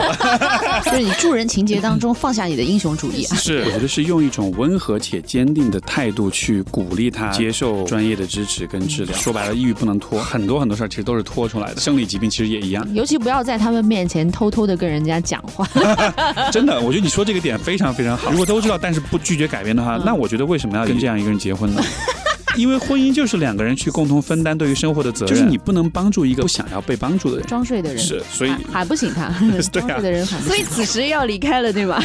我觉得是可以考虑的，就不应该结婚啊！你们谈恋爱就行了，但不要结婚、啊。如果你确认他就是一个拒绝被帮助的人的话，Run。我我觉得我觉得是这样的，对我觉得是。OK，Hello，大家好，我是 Steve。作为也是靠语言来治愈来访者的心理咨询师，很高兴来到小上翻牌同行相亲系列。周六早上九点，让我们聊点不一样的。那如果 尚在谈恋爱的阶段哈，就像比如说我们刚刚说到那个。故事 FM 当中那个男生的故事，因为他们恋爱之初其实就知道就被他吸引住了，但其实那个时候他已经知道他跟别人不一样了，他不是跟他在一起之后才抑郁的，他就是一个抑郁状况之下被，对吧？就是你知道有些抑郁的人人格，他或者是他能散发出一种别样的魅力，也是阴郁的英伦对气质对对是吧？也是很吸引人的。嗯 你像有些摇滚歌手，其实也是有这种、对吧，很吸引女生的那种特质。那那个故事当中的男生，其实也是在人群当中捕捉到了那个女生跟别人不一样的地方。或许他在跟他在一起之初，也是内心觉得自己。有一股能量可以救他，就是那种助助人者的那种光芒，一下子在心中发散说，我不希望他那么不快乐。我觉得他跟我在一起之后，我呃可以用自己的能量去感化他，或者是能够把他从阴霾当中带出来。很多人会有这种情节在。对对，这个我我个人特别不推荐，因为想要去拯救一个人而 而跟他谈恋爱。嗯就你可以以朋友的身份去帮他，嗯，但是如果你是想着想象着带着拯救者的身份去跟他谈恋爱的话，这会带来很大的一个问题，就是万一有一天你发现你拯救不了他的时候，那会发生什么？对吧？那你你你的对他的爱的这个基础就不存在了，因为当初的之所以爱，之所以谈恋爱，就是因为你想要拯救他。当这件事情不再成立的时候，那意味着什么呢？你要抛弃他吗？但如果这个时候你真的抛弃他的话，我觉得对对方来说也是很大的打击。你比从来没有跟他在一起还要恶劣，对吧？对，因为因为就是他会因为呃生病的那个被抛弃人，他他会更加的绝望，他会觉得说这个人这么爱我，他都这么努力的帮我了，但他也会发现他帮不了，那是不是因为我真的无可救药了？嗯，对吧？这个时候反而是让对就是会带来更多的绝望的，所以我是觉得。是对我，我理解你说的，我们会被那种有点病殃殃的气质的人所吸引，但是就我觉得还是负责任的做选择，就在可能的情况之下，我觉得尽量不要带着那种，呃，有一种自恋型的助人情节。嗯对，就是他不是说是你真的想帮他，而是因为你觉得如果你帮了他，你会自我感觉很好，对吧？就这个时候，其实你是实际上你的动机是自私的，你是想要通过拯救一个人来让自己觉得自己很厉害、很好、很有能量。这个时候的话，我觉得应该先看看你自己，为什么你先是反观一下自己嘛。对你为什么会有这样的一种愿望？可能也跟比如自己的自尊、自我价值感比较低会有关系，对吧？你其实你应该解决是你自己的问题。而不是通过去救别人来证明自己，因为这个问题是我们就是做心理咨询师在修炼上很重要的一课，嗯，就是就是要去看你做咨询师的动机是因为你真的愿意去帮别人，还是因为你想要通过帮别人感觉到自己是个很厉害的人？这个自恋是一个很大的一个挑战。哎，我身边有不少这种例子，就是自己原本是患者，然后出于对自己的自救，或者是对这个领域的了解，逐步摄入到这个领域之后，哎，觉得自己的问题仿佛解解决的七七八八了。哎，我就是觉得帮助别人、拯救别人这件事情非常有意义，带给我很大的意义感、成就感。然后他去从事了这个行业。所以这个路径其实是，呃，没有，我觉得这个路径本身不一定有问题，因为我嗯 我因为我也是这样的，包括我们当时是这样的，就我也是自己一开始是想想要自救，而且嗯这个。我们当时硕士的班上，就是可能十几个人上上课的时候，老师一问你们有多少人是想自救才入行的，全举手，就就都是这样。我觉得这个路径本身没有问题，但是就是最后你自己的问题能不能先处理好，以及如果你意识到你帮不了你的来访者的时候，你是什么反应？对，因为如果这个时候，你比如说我有些来访，我确实后来发现我确实我的能力有限，或者说他这个问题可能很难，或者他是一个短时间之内不会有什么结果的一个情况，在这种时候，我的反应是很挫败，是很失望，是很自责，还是说我会带着平和的心态告诉自己，也告诉他说就没关系呢，我们就继续努力就好了，就耐心的、慢慢的一点一点尝试。就他的重点就是你能不能提供一个持续的支持跟帮助。这个和你自己心态是否稳定是有很大关系的。如果你自己本身的自尊比较脆弱，你容易感到挫败，容易感到自责，那么这个时候你能够提供的那个支持也就不是很稳了。嗯，而这个从咨询师的角度来说是一个不太 OK 的事情。包括我们说到关于伴侣的那个帮助也是这样的。嗯，就是如果你自己本身的在人格上不是很稳定，或者说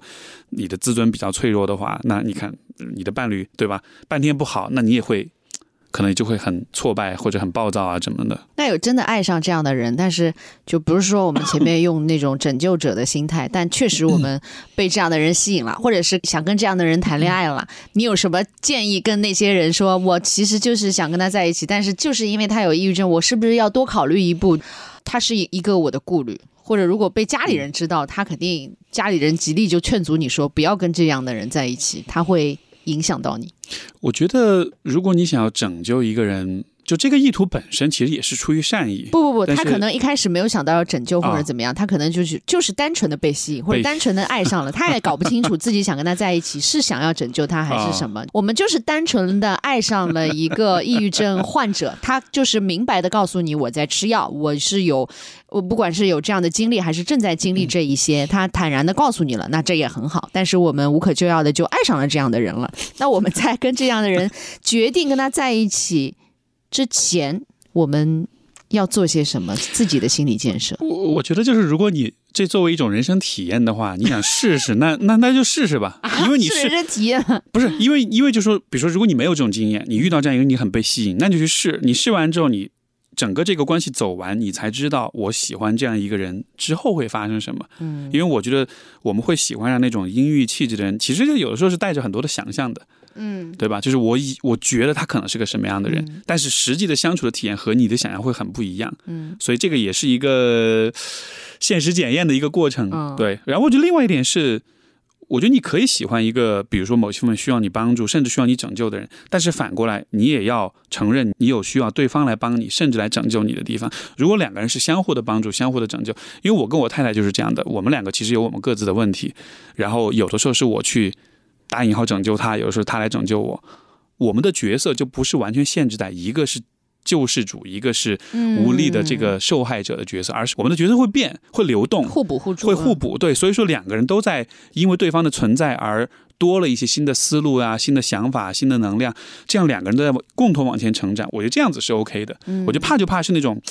你知道对方生了病，所以你会一直以一个拯救者的身份跟他相处，以至于你自己完全没有机会。去接受到任何来自他的帮助呀、支持啊，这种角色的僵化，我觉得才是问题所在。就是你助人情节当中放下你的英雄主义啊，就是是是啊，因为因为太多了，而且而说实话，英雄主义确实会让人至少在短时间之内。感觉特别好，你知道吗？就男生女生其实都有，女生有的时候觉得，哎，你看，就是跟他前面几人都没有解决他这个问题，只有我跟他在一起的时间最长，我最懂他，就是那种那种成就感。男生其实也有，我要拯救他，是对我要把他从这个阴霾当中带出来，我要带他进入到阳光，但最后发现一步步被他同样也拖入进去，嗯，自己都不自知。是的，哎呀，这样的问题就还是只是说，你看，我们多做一些这样的科普，做一些这样的。讨论让大家更明白是怎么回事儿，因为我觉得很多时候还是，虽然今天抑郁成了一个像是一个很流行的、很潮的标签，嗯，但说实话，大多数人对这个事儿的理解还是很弱的，对，很有限，嗯，对。还有一种关系当中，我上次跟你提到过，就是是需要辨别的，就是在亲密关系当中，有一方以抑郁症或者情绪啊，情绪和病症还是不一样的哈，他以这个东西为借口说，我。其实要拒绝一些情绪劳动的付出，就是我我最近不要惹我，我最近举个例子哈，我有一个朋友，就是，哎，我有一个朋友啊，是如果就是一段时间很常见哈，比如说呃，老公沉迷游戏，他一直在游戏当中。你知道，就是男生进入到这种成瘾的那个行为当中，他对外界的接收就完全切断了。你跟他说什么，就耳朵也聋了，看也看不见了，眼睛里也没事儿了，什么都就是他是一个独立的个体，在网络世界当中去翱翔了，跟整个家庭或者他原先应该在家庭当中承担的一些责任都毫无关系了。但是问责他的时候呢，他说：“嗯，我这段时间心里比较烦啊，或者是我这段时间就是我已经病了。”对，这是我自己治愈的一个过程。我已经用成本最低的，那心理学上确实有说，网络成瘾这个事情是是所有成瘾的这个。相较于什么毒品啊或者赌博啊这种，是成本比较低的，伤害比较小的，相对健康的，相对对，相对，他只在自己的一个世界当中。那么他其实会以这个为借口，借口不借口，我们暂且不去说啊。也许他真的是有些像零点五男人这种，他确实生病了呀，但是他用自己的一个方式去拯救自己，他觉得不影响别人，嗯，为最好，我自己就打游戏，不影响你呗，我又没有给你造成困扰，没有麻烦到你。那么他在这个。漩涡当中啊，他自己很开心，在游戏当中短暂的奶头乐快乐，但是他拒绝其他的一些情感劳动、一些付出，就甚至于说，就也你也不需要用到我什么呀，或者你有什么要求，你跟我提呀。那其实亲密关系当中肯定不是一个简单的我提需求你满足的这么一个状况。首先，我们如何辨别他是真病还是在找借口？其次，面对这样的一个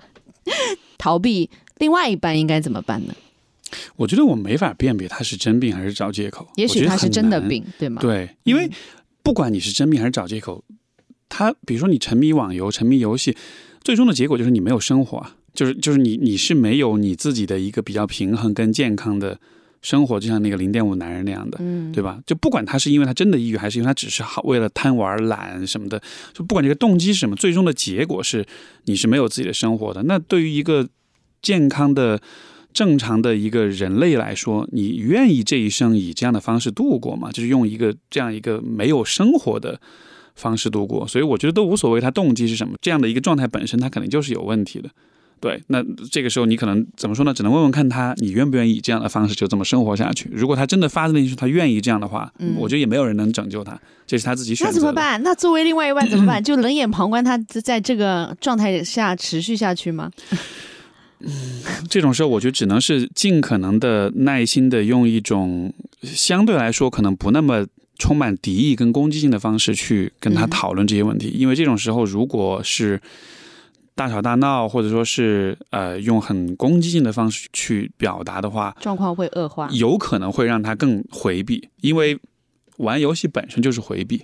对吧？愿意用游戏来处理，不管你是什么问题，愿意用这样的方式来处理问题的人，本身他的回避倾向就非常的强。嗯，所以面对一个回避倾向很强的人，你用更进一步的紧逼去逼迫他的话，可能是适得其反的。所以我觉得只能尽可能耐心的去跟他讨论，让他看见说你做这些选择对你、对我们的生活、对我们的家庭、对未来会有些什么样的一些影响。那如果他知道呢？如果他知道，但他如果都知道，但是不拒绝改变的话，那我觉得为什么要以跟这样一个人结婚呢？因因为因为婚姻就是两个人去共同分担对于生活的责任，所以此时要离开了，对吧？我觉得是可以考虑的，因为我因为我从来不觉得婚姻是结了必须要，对吧？就是你你是可以选择离开的，嗯，对。如果他已经是顽固不化到这种程度了，这本身就不应该结婚啊！你们谈恋爱就行了，但不要结婚。就婚姻很难嘛，虽然你和 C 总现在还没有小孩，但是有小孩之后，或者是有了其他一些关系的掺杂之后，关系没有那么简单的说可以逃离或逃，就是就逃走。相对于我们那个修东西的心态一样，坏了我们还是想就是修一修，看看就死马当活马医也好，或者这个就是稍微修着能。降级着也能拥有那种心态，其实很多人在婚姻当中，我有观察到会是这样的，因为他家门关起来，别人不知道你每家都有一些什么烂事儿哈。我是这么说，我是真的有朋友，不是说我哈，我是真的有好多朋友，是真的，你表面上看上去就是那种被人艳羡的关系也好，或者是只在朋友圈晒的也好，那个白莲花度假村你看过吗？就是没有，还没有 那个。就是一个很好的展现在社交媒体面前的很多段被人羡慕的关系，它的内里会有我们大吃一惊的很多内幕啊。嗯，每段关系当中其实不为人知，那么其实有各种各样的相处模式能伴随着你们让这段关系持续，但是你们究竟以什么而持续，别人不知道的。那么像这种只是一个。我相信我现在说出去，也不仅是我的朋友的这一个问题，很多人这几乎成为一个梗了。网上就说老公就是打游戏之前，就是很多网上那个段子也会说，我打游戏之前就是三件套，先抱抱老婆，一局完了之后，老婆有什么事情吗？哦，没什么事情，爱你哦，就是就这一套他已经会了，你知道吧？就是稳定你在打游戏过程当中如何度过，或者老公已经成瘾成这个样子呢？另外一半他默默无闻，承担所有，静静的等待他从这个不健康的生活关系当中挣脱出来，他自救，你就期盼于他自救，要么他就救不了，越陷越深。你在旁边等他，还是像你刚刚说的简单粗暴的，那你就离开好了。啊，我哎，这个我承认，我不是说就是 突然一下哦就离开，也也肯定也不是这么简单的去判断的。但是其实你说这种像比如说老公沉迷游戏。你其实就可以把它反过来看，它就有点像是，比如说老婆抑郁了，反过来说老公抑郁了，嗯，他抑郁就是沉迷于游戏，嗯，那 OK，你现在你要作为一个伴侣，你现在开始支持他走出这种抑郁，那你要怎么做，对吧？这肯定是也是需要有一个过程的。但是我的点就是说，像我前面说的，如果你的伴侣他的这些问题你确实承受不了，像你前面说那个故事 FM 的那个那个 case，他确实承受不了，确实超过他能力范围，这个问题确实太顽固了。这种时候，我觉得当然是。你作为一个人，你是有权利选择离开的，不管情感上、道德上，你可以有你自己的各种选择判断。但是客观上来说，你当然是可以选择离开的，就这个选项是可以存在的。我觉得至少我们应该跟大家明确这一点。至于你要不要离开，你要不要就是说继续扮演拯救者，当然你愿意的话，我觉得也 OK，对吧？那个男生是没有离开，但最后。女生走了之后，他依然自责。就即便他没有离开，男生都最后没有办法原谅自己，就一直在说是因为自己的一个某一个行为啊什么的。但其实这个群体啊，就是帮助伴侣度过那个难关，或者是帮助伴侣一起度过抑郁症的这个群体，那个伴侣们。嗯，最后在那个留言当中给到的一些反馈啊、评论啊，都说，如果你的另一半他的病症已经到了想要轻生的那一步，那绝对不是你的一个简单的动作是能够挽回，或者是原因在于你的什么表现，他就是已经那条不归路已经走上，就是你无法改变，所以千万不要自责。对啊，是那天晚联系他了，那天睡觉没有说晚安，那天怎么样？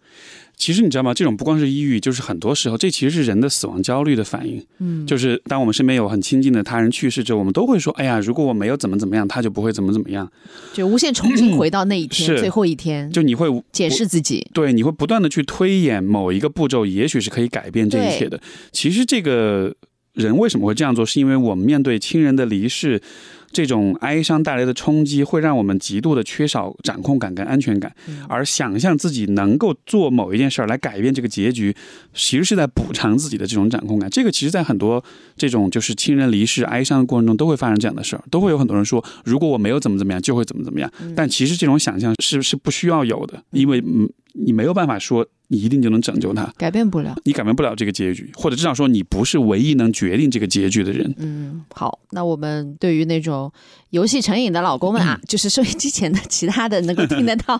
就是我陷入这样的一个状况的人，其实你可以做出自己的那个选择。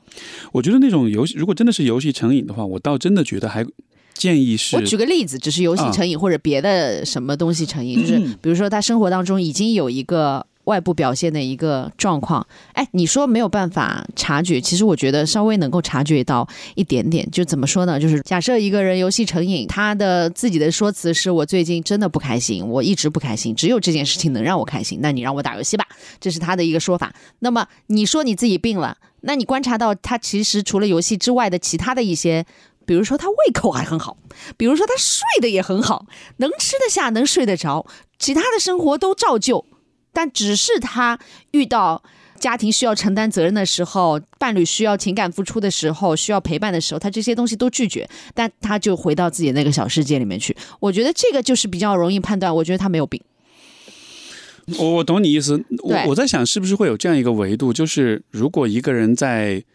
心智的发展上面总体是平衡的、是健全的、是成熟的。那么，当他逃避所有的这些家庭责任的时候，他其实是应该感受到不安，甚至可能是到良心上的这种谴责的。嗯，但如果他没有感受到这些，他心安理得的逃避的话，那我依然觉得这个跟他的可能更早期的人格发展就是挂上钩了，他就不完全是一个。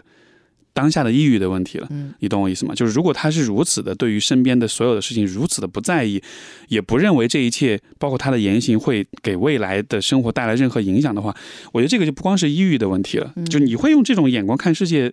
说的那个什么一点，就是人的问题，对吧？是人，对啊，就这是一种很幼稚和不负责任的一种看待问题的方式。所以这样情况下，我也不说就要离开的，就 是快跑快跑但！是就说反正这是有问题的，这个我们就就他不不光是抑郁的问题吧。嗯，所以如果这个阶段出现在还没有进入到婚姻之前，如果你观察到伴侣已经有这种点，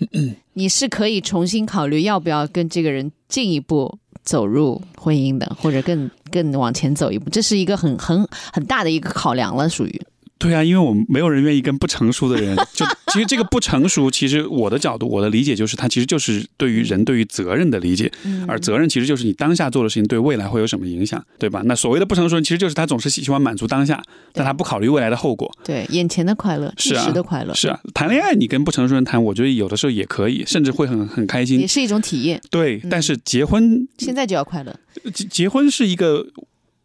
我的感觉，反正结婚在很大程度上是关于责任的，嗯，所以它不太是一个纯玩儿的一个事儿，对吧？嗯嗯所以你当然是想要找一个有责任感的人。哦，那非常遗憾，如果在婚姻当中再发现这一点呢，逃吗？快跑吧！这还得具体情况具体分析，嗯对。但是就我我觉得我们能做的事情是，比如说你的老公他现在抑郁，他不是我的老公啊，就是我的朋友呃 你的朋友，或者比如一个人，他的一个一个女一个女生，她的老公是现在是在游戏当中去逃避啊，去什么的，嗯他也告诉你这是他暂时去扛过这个不开心的阶段的一种方式。我觉得一方面。也许可以适当的表示理解，但另一方面也让他明白说，要扛过这个过程，不是说你逃避就可以，而是说你应该尽可能让你生活的各个方面都有一个重建的过程，因为最终你的目的是把自己的生活找回来，对吧？你在玩游戏的同时，你也适当的，比如说恢复一些身体进呃运动，你恢复一定的社交，嗯，你也试着去尝试跟不同的朋友或者是家人做一些连接，做一些沟通。就如果这些事情同时都在进行啊，但是同时也发生着这个游戏沉迷的问题。那我感觉可能会稍微相对好一点，因为这样的话，他就不只是在游戏这一个方面做尝试，他是整体的在对自己的生活做一个努力，对吧？但如果你只是游戏，你其他方面全部都是逃避的，那这本身就是问题，这本身就是、呃怎么说呢？这这就是抑郁的一种表现。那如果他坚持不去改正，就反过来说，如果是一个女性，她在关系当中她抑郁了，然后她老公希望她去治疗，她坚决不治，她也不吃药，也不去医院，也不找咨询师，也不对这个问题做任何的处理，那那你能怎么办？或者他根本就觉得自己 这个要么就是没病，要么就是治不好，就是他不不信任那个治疗手段。就是你不能帮助一个不想要被帮助的人，对，装睡的人是，所以喊喊不醒他，对啊装睡的人喊不醒他。对啊，如果你确认他就是一个拒绝被帮助的人的话，Run。我我觉得我觉得是这样的，对我觉得是。OK，好，那今天跟 Steve 聊了很多伴侣之间，如果有一些抑郁情绪，或者是抑郁真的到了病症的阶段，那我们可以做什么？Callback 回我节目伊始聊到的这个真实的案例，也就是。朋友的老公是真的轻生了之后，带给他本人一个非常大的震动，因为他去世之前完全没有察觉他有任何的反应。如果我们现在能够做的话，如果你观察到你身边的亲密的伴侣，他已经会有一些异样了，不管这个异样的程度是轻是重，反正你观察到了，那我们所能做的这一些，其中有一个非常关键的，就是陪伴，不离不弃。嗯，同时在观察这个事情是你能力范围内的，还是要寻求专业的帮助的，并且寻求专业的帮助的过程当中，依然是要陪伴他。是，而且我觉得是用一种温和且坚定的态度去鼓励他接受专业的支持跟治疗，因为说白了，抑郁不能拖，嗯，就不要拖延。很多事儿，很多很多事儿其实都是拖出来的。生理疾病其实也一样。蛮多人是一开始想着可以在不去看，或者是不花钱，或者是不 不去用药的过程当中，先试试看自己的能力能不能去对，其实这个就还是回到最开始说的，其实抑郁很复杂，每个人的成因不一样。比如说，如果有些人他的抑郁是因为他在某一个关系里，比如说你现在被老板 PUA，或者说你现在处在一个很糟糕的原生家庭的关系里，这种情况之下，抑郁其实是提示你去反思这些关系。像这种的话，可能你自己扛一扛，或者你自己做些思考啊什么的，也许真的是可以好的。但是有一些抑郁。它可能不一定是完全是社会心理因素，它可能是跟生理有关系的，嗯，对吧？比如说，不管是像产后抑郁也好，季节性抑郁也好，包括就是前面说到的，也许有些神经脑神经功能这方面的障碍也是会导致抑郁，包括身体的炎症，呃，激素的这种疼长期慢性的疼痛，都是会有相关性的。如果是这些层面的抑郁，你想着自己去扛的话，那可能就会有问题了。所以就是你决定怎么做之前，你还是得先。想办法做一些评估，做一些排查，这个原因到底是什么，然后再去看做选择。而且，是不是伴侣当中一患者是一个人，另外一个人其实如果要做咨询的话，另外一个人其实也要接受相应的辅导。就是你在他的治疗的过程当中，医生也会嘱咐你作为伴侣应该做一些什么样的工作，或者什么样的陪伴。也要接受一些专业的指导。如果是比如说这个抑郁明显就是一个由家庭关系、婚姻关系导致的，这种情况之下，那可能做家庭治疗。伴侣治疗可能就是有必要的。如果没有呢？是他自己的，但是伴侣其实也要有他陪伴的功能和他的话术啊，或者是。我觉得这个时候倒不一定，伴侣倒不一定要接受咨询，而是说你可以自己有意识的去看一看这方面的一些书呀、文献呀、科普呀，给自己充实一下。对，就充实一下这方面的知识，这样子你会更能理解很多事情。嗯，因为怕就怕，比如说你用一个很感性的、很直觉的方式对待对方，对吧？当对方不开心，你就一直一直去哄。然后不断的消耗自己，那而不懂得自我照顾，那这个可能就是作为伴侣，你缺少了一些陪伴抑郁症家人的一些健康常识吧，或者苍白无力的说你不要怎么怎么的，对，对，你要坚强，你开心一点，开心一点，不要不开心，一些浅显的。建议，尤其是以不要为开头的一些建议，对，包括什么？你怎么还这样？你怎么老不好？对吧？这些话说出来就你好有压力哦。是你你自己觉得是不经意的，但对方听了其实反而就很难受。所以就是就是。怎么说呢？就是如果说对抑郁症患者需要有这种健康教育的科普，对于他们的家人作为陪伴者、支持者，其实也会需要有一个陪伴者、支持者的一个科普，怎么做是最好的。所以，对，尤其不要在他们面前偷偷的跟人家讲话。真的，我觉得你说这个点非常非常好，就是就是它反映出是一种态度嘛。对啊，你偷偷的跟人家讲，我怎么知道你讲什么？我一定会幻想着你在讲我。嗯，不要去放大他的病耻感。对，这就是一个。该治就得治的一个问题，仅此而已。好，谢谢 Steve。希望我们今天的对话也是给大家一些启示。我相信有很多的家庭，其实他本人有病耻感的同时，他的伴侣可能也会觉得啊，我们家有一个。所谓家丑吧，对吧？我就是也不太容易说得出口，跟别人也不太能够分享。那其实从自救的角度，从就是帮助伴侣的角度，因为毕竟亲密关系当中两个人在一起，还是必须要有一点责任在的。然后你其实无论是出于爱，出于责任，其实你都有这样一个义务要去好好的陪伴他和帮助他，是的，不离不弃的共情他。共情是一个非常优秀的品质。是的，是的，就是其实抑郁怎么说呢？很多人每这一生都总会遇到，所以在这种情况之下，我都已经铺路给了。嗯，我觉得不奇怪，真的不奇怪。对他也不是一个什么特别特别特别罕见或者特别见不得人的事儿。我觉得就是陪伴支持彼此走出来，然后就还是想办法夺回自己的生活，不要被抑郁安排着去生活。嗯，对。好，希望大家都有比较。健康的可以沟通的亲密关系，然后尽量走下去。但是如果你觉得扛不住，真的是要被拖入到深渊。今天也说了，走不是逃走，走也是被允许的。对，嗯，患者本人说我扛不住，不坚持了，不努力了，都是可以被允许的，就是放过自己。嗯嗯，好，谢谢大家，谢谢，拜拜，拜拜。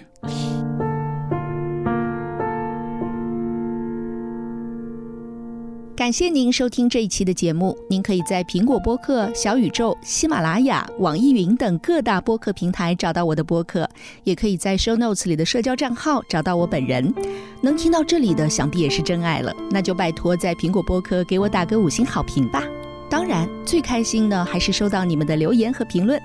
另外，每期节目的末尾可能会有打赏哦，随缘就好了。喜欢的话，我们下期再见。